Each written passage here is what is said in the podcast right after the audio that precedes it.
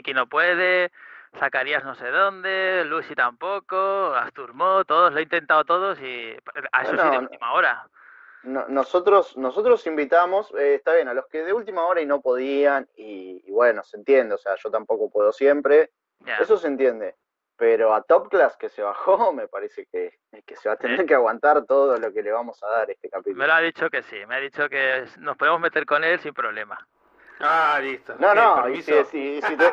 y si no había permiso era peor. Y si te decía que no, igual, claro. Más aún. Lo que se os ha olvidado es pasarme todas las preguntas por adelantado para preparármelas. No, no, acá no hay preguntas por adelantado, somos 100% espontáneos. Ya lo sé, ya. Voy a bailar entre el odio y la paz en un punto neutral a puro corazón. Quiero salir a perder y a ganar. Discutiré con tu Dios y mi Dios. Quiero saber si la culpa es de todos. Son unos pocos que siembran terror. Voy a buscarte hasta reventar. Hasta que el cielo se nos parte dos. ¿Y tu postura cuál es? Tener algo de humildad. Saber decir si está bien. Saber decir si está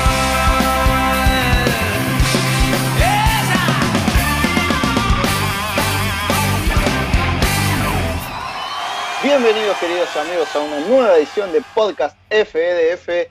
Como siempre, como nunca, siempre hablando un poco de este mundillo que es el Manager FDF, el juego online que tanto nos apasiona, que tanto queremos y por el que tantas horas desperdiciamos en nuestras vidas. Bueno, desperdiciamos es un decir porque la verdad es que nos encanta y para nosotros esto es una inversión de tiempo en algo que, nada, eh, ya se convirtió eh, yo diría en un juego de culto, quizás eh, por la internet, un juego para pocos, una comunidad cerrada, chica, pero tan linda como la que tenemos. Hoy tenemos un programa especial dedicado a la Liga Española, una liga de las principales del juego, una liga que siempre da que hablar eh, tanto en Europa como entre sí, porque tiene muchos equipos competitivos, porque siempre está dando pelea, porque siempre está arriba en el coeficiente, incluso tiene una buena selección. Y para hablar de eso estamos con eh, un manager que ha sido dos veces campeona del mundo con eh, la selección española, ni más ni menos que Isra Manager, manager del Valencia, seguramente todos lo conocen. Y no estamos con Top Class, que se bajó de esta entrevista, le dio miedo, no sé, al segundo de la liga, al manager del Sevilla. Desapareció, no quiso hablar, ya nos contará qué, fue lo que pasó. Pero bueno, bienvenido Isra. Muy buenas, bienvenido al, podcast, ¿eh? ya tenía ganas de estar por aquí. Bueno, estabas dando vueltas, de hecho eh, Isra forma parte del equipo del podcast, ya ha hecho algunas secciones Nunca como entrevistado, claro. Claro. La primera vez aquí, en la otra parte de la barrera. y obviamente estamos con eh, nuestro queridísimo amigo y anfitrión JC. Bienvenido JC, ¿cómo estás amigo? Con muchas ganas, muchas ganas de, hablar de todo con Isra. Eh, una lástima que bueno, no se nos pudo unir ninguno de, los chicos, hemos estado hablando y les mandamos un saludo. Eh, Garcas. Pero bueno, es una lástima. Pero Isra, ¿quién mejor Isra para representar a España? La verdad que eh, España salió dos veces campeón gracias a Isra. O sea, de hecho, yo he escuchado que ya lo quieren fichar directamente para la selección española, eh, así que tengan cuidado ahí. O sea, es la gran Real Madrid, ¿viste? Van, van agarrando lo que les conviene. Eh. Sí, sí, no, tengo auténticas ofertas en la vida real, pero me he tenido que decir que primero me estoy acabando de formar aquí en Manager FDF, claro. claro. Y en cualquier momento ya te llaman del Valencia, porque la verdad que les ganamos este, este jueves. Eso ha dolido. Pero bueno, yo creo que lo he hecho mejor que Marcelino, ¿eh? ya, te lo adelanto, pero bueno. A mí me hubiera gustado, JC, que habláramos con un campeón de liga, pero bueno, no pudo ser. Ay, otro, otra, otra a la espalda, qué barbaridad. Mira, pues voy os voy a decir una cosa, os habéis dejado una Eurocopa, no es por nada, y una Copa del Rey, ¿vale? totalmente. Ahí, ahí. Sí. Sí, sí, ¿Qué liga competitiva? ¿Decís que es la más competitiva del juego? Yo creo que sí, solo he estado en esta y en la escocesa, pero la escocesa fue la que me asignó el juego que yo creía que no se podía cambiar y digo, hasta que no acabe la liga no, no puedo salir a otro equipo de español o donde quiera ir. Y, me quedé toda la liga enterita en Escocia, allí más solo que la una. Eh, porque no había casi nadie. Y, la verdad es que sí ha estado en España y son, pues creo que he estado 24 en el Valencia y 5 en el Elche. 29 temporadas seguidas llevo en, el, en, en España. Y las que me quedan, ¿eh? Y aparte, eh, la elección de Valencia es porque básicamente es el club de tus amores, ¿no? Porque... ¿Por qué elegiste el Elche primero? Eh, porque no estaba Valencia, obvio. O sea, yo digo, voy a acercarme lo más posible a Valencia. Y, y era, mm, creo que estaban un par de equipos de la comunidad valenciana, eh, pero estaban todos con manager y el Elche estaba libre y lo cogí. Y una vez que llegaste a Valencia ya está, ¿no? Ya estás ahí desembolsando los bolsos, eh, tratando de comprar el club, la gran Alvin. Sí, sí. A ver, me dio miedo lo de Alvin. Es decir, yo digo, ya estoy aquí, ahora mientras no la cague, que la he cagado y me han echado de Valencia y he vuelto a cogerlo, que eso lo podemos profundizar. Eh, me da miedo que un Alvin venga y, me quite por porque tenga las acciones. Y estoy ahí, venga a comprar acciones, pero madre mía, ya veremos cuando llego a las 751. Es difícil. ¿Te, han hablado de, mm, algún fanático tal vez del Valencia, que si lo estás haciendo bien, que mal lo estás haciendo? Eh, no sé cómo, qué experiencia habrás tenido, o sea, ¿te encontraste con algún fanático del Valencia? Eh, sí que hay varios aficionados que eh, cuando yo pues escribo en los posts, en el foro tal, y pongo Moon Valencia tal, luego me han enviado privado diciendo, ah, lo estás haciendo muy bien, me molaría llevar el Valencia, y digo, pues ponte a la cola, macho, que, que me voy a intentar quedar aquí, vamos. Acá, hasta que no salga muerto, no salgo. Ya te digo, ya te digo. Un agente FIFA que me saque con los pies por delante. Mm, Topic Class que decía que no estaba hoy disponible para hablar, que se bajó, acaba de publicar un mensaje con un jugador en venta en el, en el chat. Lo que pasa es Sí, que Popov, Popov se publica solo. No, no, yo, yo os explico lo de Top Class, lo que me ha explicado a mí. Es decir, él tenía problemas para conectarse con un dispositivo y, y lo había preparado para, para poder conectarse desde, desde un, un móvil antiguo que lo había para Skype, digamos, ¿vale? Y entonces me ha dicho que se le ha olvidado en casa, que no puede. Y, y ya está, no, no hay más. No. Entonces él, bueno, él está vale- conectado, pero no puede conectarse al Skype. Ese es el problema. Más vale que le vamos a sacar el cuero de todas formas. Se me acaba de ir la luz de vuelta, por suerte tengo 4G y aparentemente puedo seguir con la, con la charla. Pero bueno, se me acaba de, de ir la luz. Ostras, eso de no pagar las facturas mensuales. Sí, bueno, acá se, se- se- se vive como se puede en la Argentina de hoy. Vale, vale. Está formando el equipo hace varios años, el Valencia, eh, y, y sin embargo, si bien lograste, como bien decís, una Copa del Rey, o bueno, sí, le, le llaman Copa del Rey, así que Sí. eh, una Copa. Nacional, no, No ganado la liga, no me he ganar la liga. Fue eh, ni la UEFA, ni la, la Champions, ni olerla. Este año ha sido el mejor del, del Valencia en Champions, ya a octavos. Pero nada, mi proyecto es a largo plazo. Yo cuando lo cogí el Valencia estaba en segunda división, lo, devolví a primera y tuve un- una primera época, digamos, dorada en la que tenía un- unos jugadores más o menos bien, fichar, tal. Pero me di cuenta que, era muy difícil. Entonces, eh, nada, tenía que agrandar el estadio. El estadio era de, creo que era 30.000 o 40.000, ahora está en, en 88.000 y va a pasar a, a más de 90.000. Eh, lo que hice fue una gestión a largo plazo y, y nada. Y luego, otra de las cosas que me dio, porque me dio, es, es hacer el equipo nacional. Y eso conlleva muchos eh, problemas de tiempo. ¿no? no puedo fichar lo que quiera, solo ficho nacionales. Pero ¿por qué se te dio eso? Pues no sé, eh, no soy extremista ni nacionalista ni nada de esas cosas, simplemente me gusta la tierra, me gusta lo que... De hecho, incluso la otra opción es todo valenciano, es que me lo estoy planteando, no te creas, porque eso ya sería mega complicado. Pero nada, eh, me vi con que estaba vendiendo, que los jugadores extranjeros no, no me cuajaban y de repente me ha quedado dentro español y yo pues lo voy a mantener como una, como una dificultad extra al juego, ya está. Claro, claro. bueno, la gran, la gran Peter. Esa de- de- Eh, Peter no. le gusta la dificultad hardcore. Una piterada, eso, no, eso es más heavy todavía, no, no. ¿Te, te estás planteando, decís, entonces, hacer un proyecto endogámico, es decir, eh, nutrirte solamente de jugadores de tu cantera o eso lo descartás?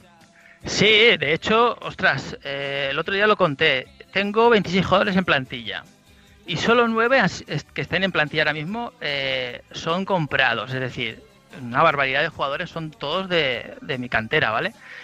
Y de esos nueve, eh, son cinco titulares, ¿vale? Es decir, que los otros cuatro prácticamente están fuera. Uno se va a hacer emblemático la temporada que viene, con lo cual sale ya. Y los otros tres que quedan eh, los estoy vendiendo. O sea que me quedaré con cinco titulares de fuera.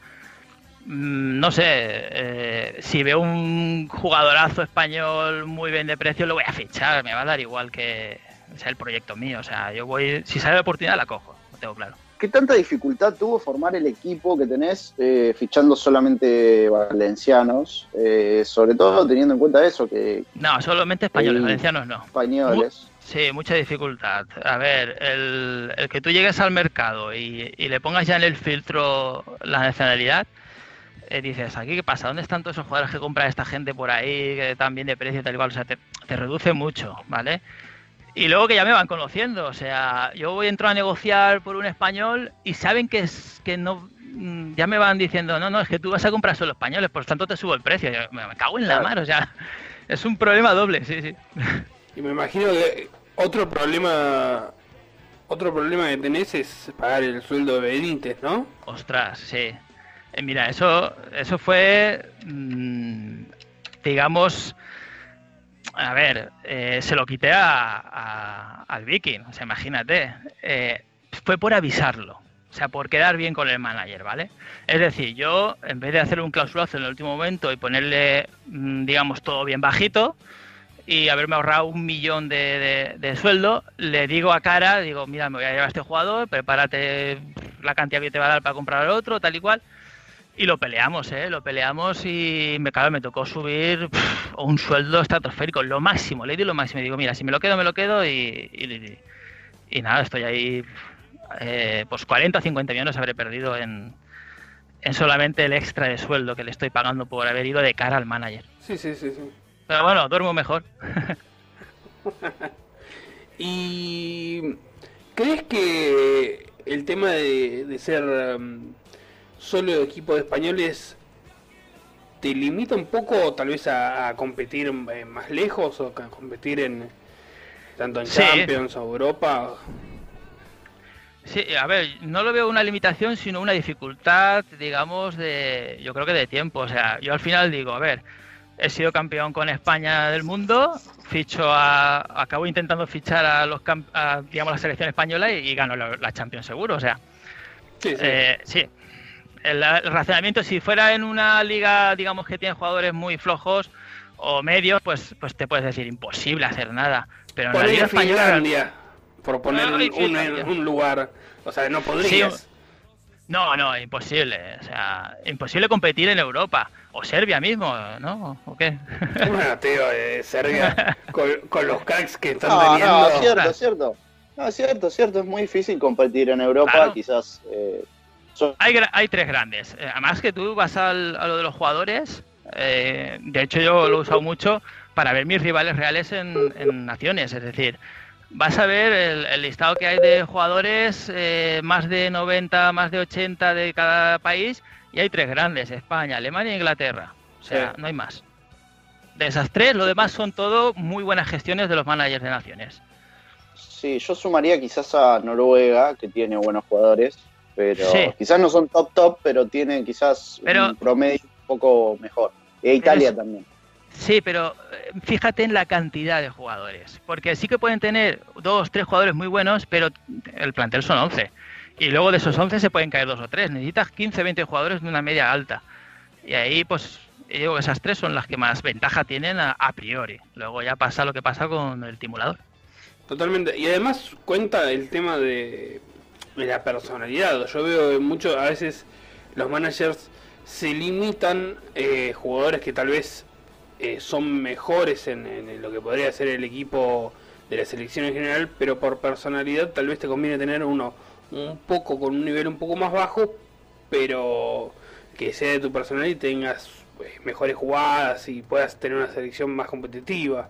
Tal vez con España, al tener más España, tanto Alemania e Inglaterra, como tienen más densidad, de, como decís vos, de, jugadores buenos, te podés correcto. Eh, uno puede ir intercambiando y, o sea, e, es, diferente como se plantea la selección per. Muy, muy diferente. Además, el, el tema ese es solo para las clasificatorias realmente, es decir, donde sumas las jugadas. Eh, luego, cuando ya vas a, digamos, a la competición en sí, te puedes un poco obviar de ese aspecto y centrarte en lo mejor de cada, de cada nación. Pero para llegar con un número de jugadas elevadas y tener más oportunidades de ganar y tal, sí que tienes que jugártela en las clasificatorias. De hecho, yo el último mundial que participé, eh, a falta de dos jornadas, no dependía de mí clasificarme para el mundial. O sea, algo, yo estaba, pero porque había arriesgado mucho con las jugadas. Claro. Y, y, espérate que llegue ese mundial 99-99 de jugada y es el peor mundial que he hecho. O sea, mi última participación ha sido la peor de todas. O sea, mm, no sé, es, a veces es difícil acertar al, al simulador. Sí, sí, sí. Sí. Sí, me pasó cuando estaba en la selección, quizás que uno, para mí juegan otros factores, es muy distinto dirigir, por lo menos me quedó esa sensación, hace mucho que no dirijo una selección, quizás tengo ganas de volver a hacerlo, pero hace mucho que no lo hago. Ni lo de misión. Eh, y cuando lo había cuando lo había hecho, digamos que recién cambiaba el sistema, porque también cambió el sistema de jugadas y de entrenamiento para la selección, eh, daba la sensación de que quizás lo que, lo que influía más no era tanto las jugadas, sino quizás eh, una importancia muy grande a las, a las medidas y contramedidas, por ejemplo, en un nivel tan parejo, ¿no? Porque estamos hablando de que en las selecciones juegan los mejores de cada, de, de, cada país. Y, y, si bien es cierto que, por ejemplo, en cuanto a ligas, quizás eh, Escocia, por ejemplo, que hizo un, un excelente eh, tiene un equipo un poco más discreto, pero tiene un buen equipo de todas formas. Tiene jugadores eh, de mucha calidad y tiene jugadores capaces de hacer la diferencia. Quizás se nota en el recambio, que se nota un poco en la defensa, que, en vez de tener eh, jugadores 90, 92 de entradas, quizás tiene 88, 86. Pero sigue siendo un nivel bastante parejo o, donde no se nota tanto la diferencia como si en nivel de, equipos, que, es mucho más difícil financiar también el tema de los equipos. Hay equipos como, como el Rosenborg que son multimillonarios, o bueno, o, los históricos, el Beneneses, eh, ahora se han sumado equipos en, en Alemania, pero también siguen estando los de siempre, por así decirlo. Y, financiar la cantidad de jugadores eh, eh, media alta que, se tiene que tener para ser competitivo, termina marcando la diferencia con, con, respecto a las elecciones. Sí, claro yo sé que hay algo distinto, ¿vale? Es decir, tú, si crees que, o sea, cualquier buen manager a nivel de clubes eh, se va a la selección y se, y se pega un trompazo brutal porque no tiene nada que ver, es decir, aquí no manda la jugada, las jugadas mandan en los clubes. O sea, si tú tienes mucho más jugadas que el otro, destrucción, construcción, tal y cual, el partido tienes medio ganado, entre comillas, ¿vale? Sobre todo si juegas en casa ya. Pero es que en Naciones no hay, digamos, ese factor campo y se iguala todo, ¿vale? Se iguala todo y encima no sé por qué las jugadas y la destrucción no influyen tanto. O sea, hay otro tipo de, hay otro motor debajo, seguro. Ojalá Blauvik algún día nos diga algo. o no, que lo deje así. No, no, yo creo que. Este, de todas formas, si yo, si yo supiera algo, eh, no lo diría, ¿eh? no, no, por supuesto, por supuesto. Yo creo que algo sabes, por, por algo ganaste dos títulos del mundo. Algo, algo, algo. Eh, yo creo eso, que, en la selección eh, quizás se nota más esto mismo, eh, los detalles, creo. Los partidos se ganan más por detalles que, que por finalmente lo que, lo que acaba, digamos, la planificación o el desarrollo, o bueno, decir, sí, las jugadas juegan un factor importante. No puedes llegar al Mundial con 30 de construcción y, y 40 de destrucción porque no, no, no va a ser bueno, no, no, va a ser bueno tu rendimiento. Pero al final, en equipos tan parejos, termina pasando esto, se, define por un detalle por dónde atacaste o, el por dónde... Suerte, ¿eh? El factor suerte Ni hablar que el factor azar y el factor suerte juegan un papel determinante. Hmm. Pero digo, se termina por ahí, es un juego más de contramedidas o de, o de, bueno, por dónde ataqué y por dónde no, y por dónde defendí y por dónde no. Y también por tiempo. Porque el que le puede, el que puede dar maña y puede estar mirando y observando los partidos, también creo que tiene una ventaja. El que tal vez está con un tiempo limitado o no está teniendo tanta actividad en el juego. Eh, eso es obvio. Si no miras el rival, cómo está jugando, si está cambiando las contramedidas, eh, si no miras sus laterales, sus medios de banda, porque si vas a atacar por banda por el centro, estás jodido. O sea, eso ya por supuesto. Pero aún así, tú te has preparado el partidazo, le has dedicado la defensa donde el ataque y todo, y te acaba ganando el partido. Y dices, ¿ahora qué hago? O sea, hay que levantarse y seguir jugando y ya está, ya está, no hay otra. Me interesa mucho hablar del tema de eh, la planificación de, la plantilla y de la planificación también a nivel país.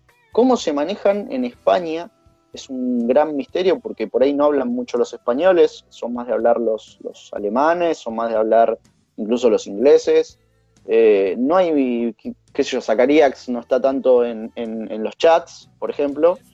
Eh, ¿cómo, ¿cómo, planifican eh, a nivel país? Digo, tiene una competencia interna feroz y luego en, en, las competencias europeas intentan ayudarse un poco o directamente cada uno que se arregle como pueda y...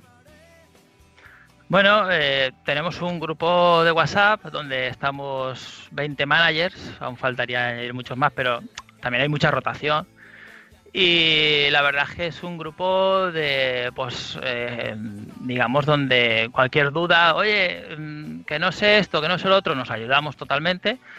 Y lo que no hay es una especie de arreglos ni cosas de esas. Yo no lo he visto desde que estoy en el grupo, que ya bastante tiempo, no, no he visto nada de ese aspecto. Sí que, oye, mm, pues tú por qué has, eh, digamos, eh, ganado este partido por motivar. O sea, sí que hay arreglillos entre internos, me imagino, pero de, de, amistades y tal. Pero nada, no hay ninguna cosa en plan conspiraciones ni nada como los alemanes y esto que hicieron. No lo he visto ni creo que lo veamos en la Liga Española. O al menos, estando yo de presidente, no lo admitiría tampoco. O sea, me gustan la, las cosas eh, lo más transparentes posibles. Bueno, si hablamos de transparencia, igual. Este, ya metiéndonos en el tema de la semana, ¿no? Que, que fue lo, que, lo que motorizó grandes críticas y lo que motorizó una actividad inusual, si se quiere, en el juego que venía bastante tranquilo. Eh, el tema de eh, la fallida eh, compra de, del crack de Serbia, del Kukariki Stankorn, Slobodan Sivadinovic, por parte de la Estrella Roja, eh, un, un, caso muy lindo, muy gracioso, muy... Un caso que a cualquiera le gustaría tener, ¿no? Que por 50 millones ese jugador me parece que te lo compro todo sí, los días. bueno, igual el, el, traspaso, el traspaso terminó anulado, lógicamente iba a ser así. Eh, y lo que se intentaba hacer, o lo que se intentó hacer y no salió, que es lo más gracioso de todo, no era para nada ilegal y de hecho se ha hecho, o lo han hecho muchísimos managers y muchísimas ligas, sobre todo las ligas que no cuentan con los recursos suficientes a veces como para como para frenar la emigración, digo, qué sé yo, no sé, me pasa como manager de Serbia eh, y como manager del BSK, sobre todo el tema de que cuesta muchísimo poder retener a los cracks. Hace poco saqué uno y sin ir más lejos, eh, el Belenenses me lo llevó simplemente porque no podía renovarle, no tenía tanta caja no duele mucho, pero si uno quiere formar jugadores propios, como quizás lo haces vos en el Valencia eh, Isra, eh, se complica muchísimo. Sí, a ver, eh, estos son cuestión de números. Yo cuando voy a poner la cláusula a un jugador que no quiero que se venda por nada del mundo, me meto en el mercado, miro las cláusulas que hay de jugadores, digamos, un poquito inferiores y la tiro por encima. O sea, así de antes se van a ir a por otros jugadores más baratos que a por el mío. Eh, tengo ahora mismo eh, dos eh, jugadores, digamos, que están en 900 millones de cláusula y seguramente la acabe subiendo porque ya el Belenenses ya ha subido a 1020, 1080 y otro por ahí también. digo, ostras, que, que, igual me van a por mí antes que por esos. Claro, eso necesitas una gestión económica brutal debajo, que es lo que yo llevo años en el Valencia trabajando. O sea, yo ahora mismo puedo, voy a subir ahora mismo otro juvenil que está de, de va a llegar a media 89 y no lo he podido subir porque no podía meter una cláusula más de mil millones y hasta que no pueda no lo voy a subir. Es, es así, no hay otra. Si no me arriesgo a que me lo, se lo lleven estos bicharracos de Rosenborg, Beleneses, etcétera, etcétera. Bueno, pero ¿cómo es esa? O sea, estás hablando de todo un trabajo minucioso que, que yo también estoy tratando de hacer en mi equipo.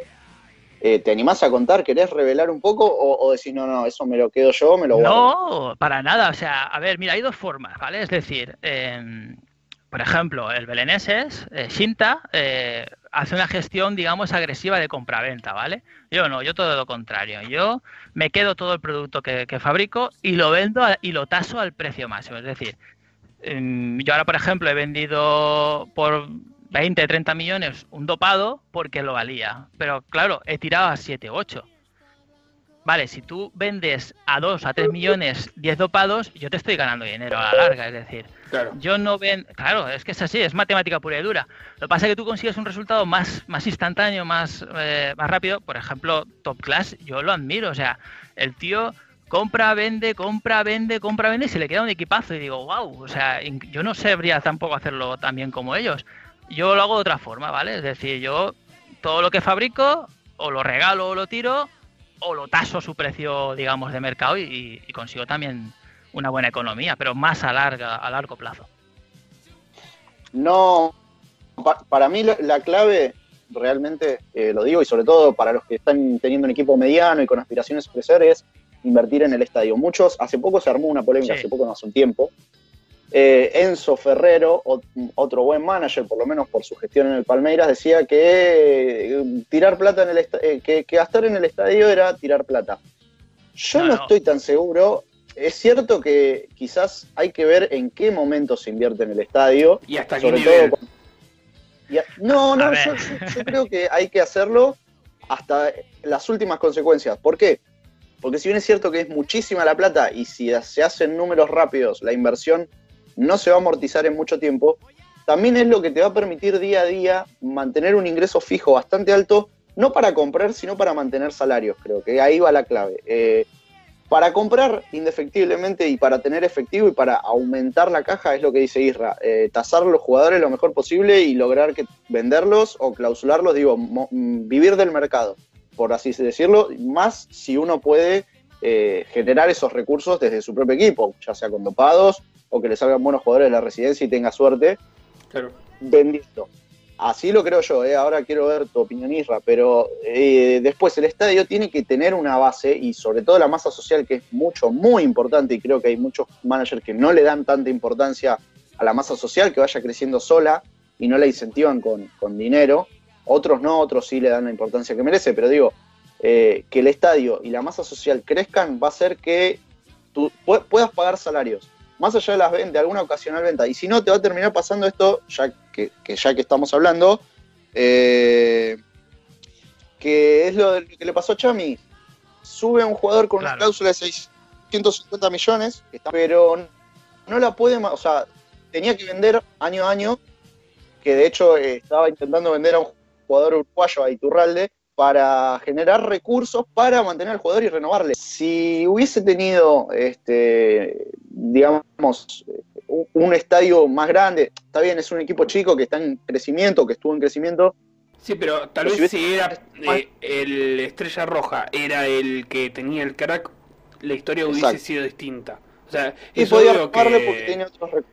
Bueno, de hecho, hace poco, yo como estoy un poco también metido en la liga serbia de tanto tiempo que estuve, eh, hace poco también tuvimos el caso de mm, del arquero este eh, Belaric o algo así. Es un arquero muy importante ahora, es uno de los mejores arqueros que hay en el juego, eh, salido del Subótica. Y la realidad del manager es que el, el, club no daba, o sea, no tenía la infraestructura como para bancarse el, el jugador.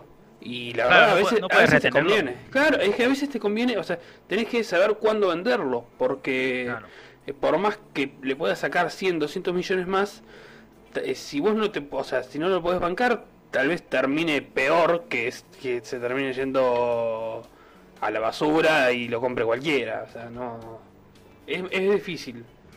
Pero es un reflejo de la vida real, es decir, tenemos que estar incluso agradecidos por decir, hostias, que pasa igual que con la vida real, porque, a ver, mmm, equipos de segunda división que tengan un crack no lo va a poder mantener, se va a ir a un equipo de, digamos, imagínate a Messi jugando en segunda división porque lo retiene el, equipo que, lo formó, pues no, es imposible, se va a ir a un equipo con potencial, es, es un reflejo también, ¿no? Sí, sí, sí, sí. os- y, y pasa con los miles de Messi que hay por ahí. O sea, no, tal vez no Messi en sí, pero, o sea, se escucha todos los Sí, días ya, que, ya. que pasa eso de que hay un joven, promesa, qué sé yo, y es muy difícil. O sea, se- de equipos que no les da, equipos tan chicos que son eh, equipos de barrio que tal vez los equipos lo compran por, no sé, 50 mil eh, dólares, euros, lo que sea. Y después ese jugador se vende por 20, 30 millones como mínimo. O sea, eh, son casos que pasan en la vida real. Sí, lo que tiene que hacer el manager del equipo donde le toca la lotería, porque eso al final es una lotería, es esos 650 millones gestionarlos para que no te vuelva a pasar. Es decir, suba- sube, sube todas las temporadas el estadio. Todas. O sea, pero detrás de una otra, otra. Además el de 4.000. Eh, eh, no te lo gastes en fichajes, intentar competir porque es imposible. Yo no he intentado competir desde la temporada 1 con el Valencia, yo sabía que era imposible. Yo tenía que generar una base. Yo eh, hace cuatro temporadas dije, hasta aquí, hasta aquí la, la fase económica, ahora va la deportiva. Y llevo cuatro temporadas peleando ya, digamos, eh, en plan deportivo y, dejando de lado la económica. ¿Por qué? Porque ya tengo una base que me permite hacer fichajes, pues eso, un tío, eh, tengo al, jugador que más cobra de todo Mañana FDF, 3 millones de euros, casi un millón más que el segundo, o sea, mm, ¿por qué? Porque tengo una buena infraestructura debajo económica, claro que sí. Han pasado tantos managers por, por el podcast eh, que, que han planificado sus equipos a corto mediano plazo y, y- gestionando ventas y demás, y estuvo muy buena su opinión. Y hoy estamos hablando con un manager que gestiona a largo plazo, si se quiere, o sea, Pero a muy largo plazo, ¿eh? ícono de la gestión. A muy largo plazo. Bueno, yo también, yo hace 14 temporadas que estoy en BSK y, y no me gusta ponerme como autorreferencia, pero, pero bueno, comentando los, los, los pormenores del juego y demás, y sin- eh, obviamente caigo en, en- cuento mi experiencia. Y también, o sea, se, se- se dan planificaciones en las que a veces puedes competir y a veces no. Por ejemplo, yo esta temporada, aunque Alce me. Eh, Alce Negro, que, le mando un saludo porque lo está haciendo muy bien realmente, eh, más allá de los piques, y que bueno, que ya, voy a tratar de, de darle de darle por culo, como dicen. eh, lo está haciendo muy bien con el Partizan. Eh, yo esta temporada no puedo competir porque estoy renovando al equipo con, con los jugadores que me han ido saliendo de la cantera y con, y con renovaciones que sí o sí tenía que hacer para generar ingresos y darle experiencia a jugadores que van a ser de aquí a un futuro lo- los pilares del equipo y cambiando el DT y demás.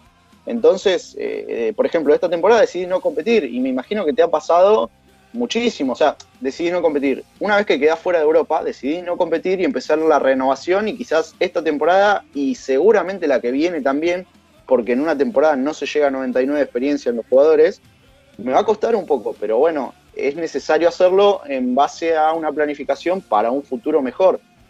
El que proyecta a corto plazo seguramente se hubiera gastado, por ejemplo, toda la cláusula que me pagaron 400 millones por un jugador, eh, se la hubiese gastado toda en, eh, en un jugador... eh, digo- no, sí, en jugadores, no, digo, jugadores ya, ya evolucionados, ya desarrollados, que le den un salto de calidad inmediato y bueno, y tratar de competir enseguida. A largo plazo eso no, no funciona. Y tal vez a corto, pues, o sea, ¿quién te dice que no era necesario gastar? Porque uno también sabe que los precios del mercado eh, están muy raros y generalmente eh, gastar es, es que exactamente, o sea, tal vez 350 millones hace un- varias temporadas era una locura y te armabas todo un equipo. Hoy por hoy yo no creo que te armes todo un equipo, a- eh, depende qué equipo, ¿no? O sea, pero imagino que para competir en España, 350 millones es un vuelto de día a día. No, no, no, te- eh, no- bueno, no sé si en, en España, pero no en, te en creas. España, ojo, en España, yo yo te mido- digo, o sea, yo te digo comparando con el, poner el Tenerife. El Tenerife hoy está tercero, pero eh, es una máquina de ganar. La verdad, el de Nicky este, hizo un gran trabajo y Alvin, si bien ahora Barcelona cayó, es porque se está haciendo una renovación. Entonces, estamos hablando de equipos grandes que pelean. Yo no te digo, no te hablo de, de un BSK, o sea, te estoy hablando de equipos que pelean más arriba. Es que la Liga Española, eh, digamos, eh, Yo creo que se manejan otros Intentar- precios. intentar desbancar a, los, digamos, a los cocos no es fácil, ¿eh? Ya veremos eh, si lo consigo yo alguna vez, esperemos que sí. Ah, por ejemplo, Top Class con el Sevilla ha estado primero hasta hace tres jornadas que le ha pasado el, el Real Madrid. Con Zacarías, que también es otro que viene a desbancar a los cocos, o sea que realmente, pues, hay, digamos, muy buenas gestiones que están dando su resultado. Pero que. Sí, Zacarias igual, no sé si desbancar en el sentido, o sea, también hablemos de qué es desbancar, ¿no? Porque Zacarias ganó dos eh, Europa League consecutivas gracias al nivel de jugadas y gracias a, los jugadores que había comprado por las bandas. También hubo ahí una lectura del juego en un momento donde. Y gracias a que se autoeliminó de la Champions, debería de pelear Champions y se bajó a UEFA. Eso es otro truquillo también de, de los managers. Sí, de todas formas hay varios que lo han intentado y no es tan sencillo como parece. No, es sencillo. Eh, eh, se ve la UEFA como la segunda competición y si bien es cierto, o sea, no, vamos a comparar el nivel de la Champions con el nivel de la UEFA, sin dudas.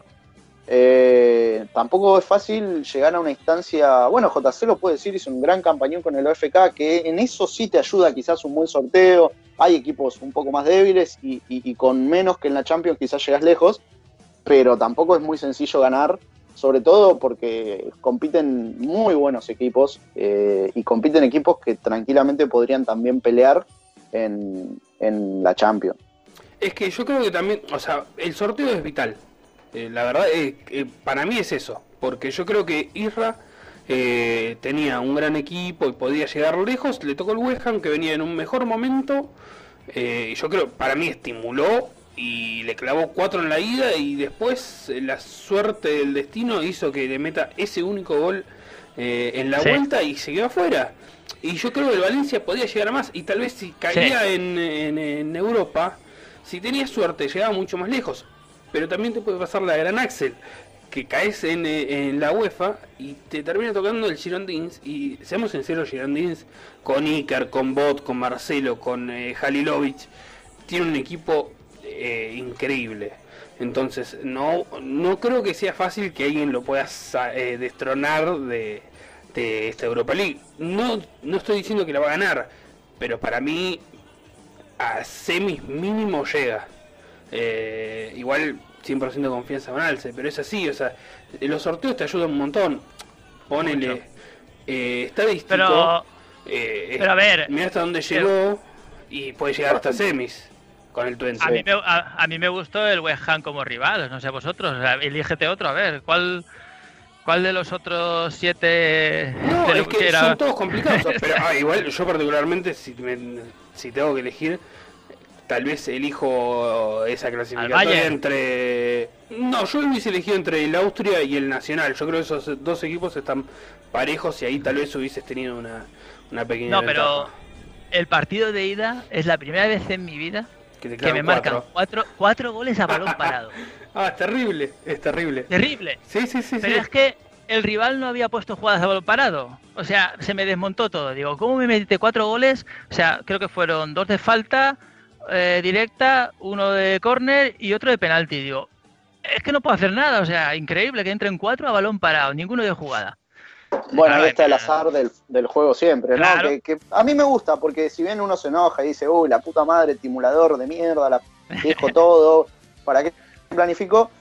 Es también el azar ¿no? que, hay en la, en, la, en la, vida real. O sea, ¿quién se hubiera imaginado que el Barcelona le iba a hacer 3 al Liverpool en la ida con el partido que había jugado el Liverpool? Totalmente. ¿Y quién se imaginaba que después el Liverpool le iba a hacer 4 con todo lo que significa una remontada por 4 goles? Oh, lo del Tottenham, Tottenham, Ajax, lo mismo. O sea, lo mismo, lo Tottenham Ajax quizás es más predecible porque eran dos equipos muy parejos que en la ida eh, el resultado había, si bien era 1-0 a favor del Ajax y el Ajax juega increíble, pero si vos estamos hablando de la vida real. Si vos me ibas a decir que Moura iba a meter tres goles en la semifinal de una Champions, eh, yo bueno, yo no, sé, claro, Moura sí, Moura sí, es cierto. Eh, son cosas que no, pasan, o sea... Cierto. Eh, pero sí, sí, a ver, estamos hablando del de, el azar completamente. Sí, suerte totalmente. O sea, no, no hay no hay duda, no hay duda. a ver, que no digo que el West Ham sea peor que el Valencia, pero yo no, para nada, éramos muy parejos. Pero la forma en que me eliminó, la verdad es que me dolió más que si me gana, yo qué sé, con un 2-1 y luego aquí un empate o algo así, yo qué sé. Pero me metió cuatro goles de falta que digo, ¿de dónde han salido esos cuatro? O sea, si yo le puse jugadas de falta y todo y no marqué ninguno, y digo, ¿qué, ha pasado aquí? O sea, ¿se ha girado el simulador o qué? De hecho, yo te juro, yo miré el partido cuando, o sea, eh, pasaron los octavos de ida. Eh, eh, yo lo miré porque fue es el, es el, el resultado que más te extraña, porque bueno, el del City contra el Tenerife, bueno, puede ser 3 a 1, uno sabe que, que es difícil, van y vienen, pero el tuyo, 4-2, primer partido, o sea, me pareció rarísimo, o sea, pensé que te habían expulsado medio equipo, no sé. Nada, cuatro balones, o sea, cuatro goles a, balón parado, que, suele entrar uno o dos, pero cuatro. Un penalti, el penalti además yo lo vi, eh, que estaba ahí en el campo y, nada, se lo inventó el árbitro, no era penalti. Qué lindo qué lindo batacazo dio el Tenerife, ¿eh? porque un 4 a 1 al Manchester City, si bien eh, son dos grandes equipos. Yo creo que el, City no se, no se, le da ni, ni en el FDF, ¿eh? es terrible. Vaya. No, pero estamos hablando encima de un equipo que tiene eh, dos de los diez mejores jugadores del juego. Sí. ¿no? Sí, sí, eh, tiene a, uno de los cinco mejores arqueros, seis mejores arqueros, no sé, que es Edward Smith, y a un jugador tan completo como Jeffrey Owen, que, bueno, sí, le falta algo de experiencia, es muy joven, pero, pero tiene esa capacidad y tiene, tiene línea por línea, tiene a Warren como delantero, digamos, un equipo muy completo línea por línea, no es que solamente se destaca en algo. Y el Osasuna, que, eh, perdón, el Tenerife, que, también tiene un equipazo, pero, pero bueno, es muy difícil a ese nivel hacer cuatro goles, ¿no? Estimulador y todo, ¿no? Eh, sí, sí, sí, nivel tan parejo. Es más, eh, este juego, una de las, digamos, una de las críticas, si se quiere, es que los resultados terminan siendo casi siempre los mismos, eh, no pasa de, dos goles o de tres goles. Eh, ya hacer tres goles es una goleada en este, en este juego y por cómo se da y, por lo que penaliza cada gol. Y terminar metiendo cuatro.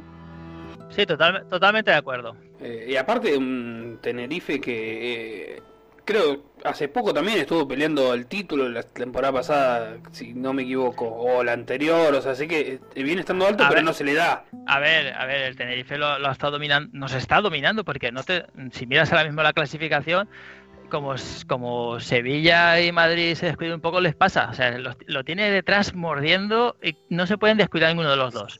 Son los tres para pelear el título. Y, si se diera, diría, ole, chapó a Niki con su Tenerife, que, que, vamos, ha hecho una gestión brutal de la plantilla.